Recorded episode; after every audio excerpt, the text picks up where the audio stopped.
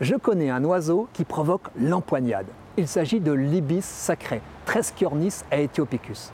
C'est bien sûr l'Égypte antique qui sacralisa ce volatile tout en le massacrant joyeusement. Célèbre emblème de Thoth, dieu des lettres et de la justice, on l'exhume momifié dans des nécropoles datant de 450 à 250 avant Jésus-Christ. 4 millions de spécimens furent trouvés à Tuna el-Gebel. Les chassiers favorisaient le passage du trépas à l'au-delà.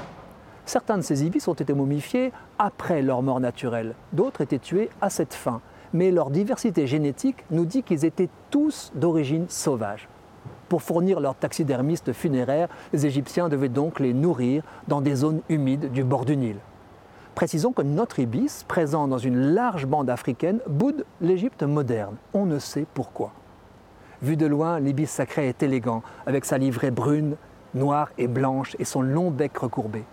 De près, l'absence de plumes sur sa tête lui donne un air de charognard.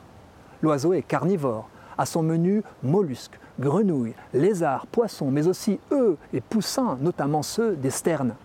D'où la polémique qui déchire les amis des animaux depuis que des ibis sacrés échappés d'un zoo, vers 1990, ont investi plusieurs zones de l'Hexagone jusqu'à y pulluler. J'ai pu en observer en Vendée, dans une prairie communale inondée où ils côtoyaient des spatules blanches on parle d'une espèce férale, c'est-à-dire retournée à l'état sauvage après sa captivité ou sa domestication. Hélas, une fois passée la surprise et le ravissement, les ornithologues se sont divisés. Pour les uns, l'ibis a droit de cité. Il régule un autre invasif, l'écrevus de Louisiane, qui concurrence les autochtones. Une association de défense de l'ibis breton s'est créée. Mais pour les autres, c'est un ravageur de fragiles oiseaux installés avant lui, sa prédation des œufs et des petits, mais aussi son prélèvement d'autres proies mettent en danger la biodiversité. Dilemme pour la Ligue de protection des oiseaux. Peut-on tuer les uns pour sauver les autres? Le qualificatif sacré impressionne, mais l'ibis le mérite-t-il? Les Égyptiens ne se privaient pas de le sacrifier en vue du ciel.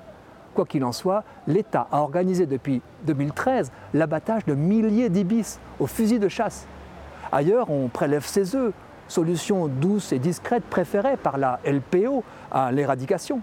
Elle rêvait même qu'on capture les oiseaux pour les réintroduire en Égypte, mais nul ne sait s'ils s'y seraient réacclimatés. On est donc passé de 5000 ibis en France en 2006 à quelques centaines.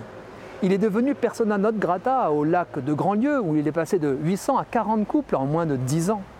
À son tour, la Commission européenne l'a décrété en 2016 espèce exotique envahissante sans prétendre trancher la polémique sur la nocivité du bel oiseau, je trouve par principe rassurant qu'une vie animale ne soit pas considérée comme sacrée par les protecteurs de la nature et qu'ils consentent à la tuer dans l'œuf, à défaut d'un coup de fusil de chasse, pour préserver les écosystèmes.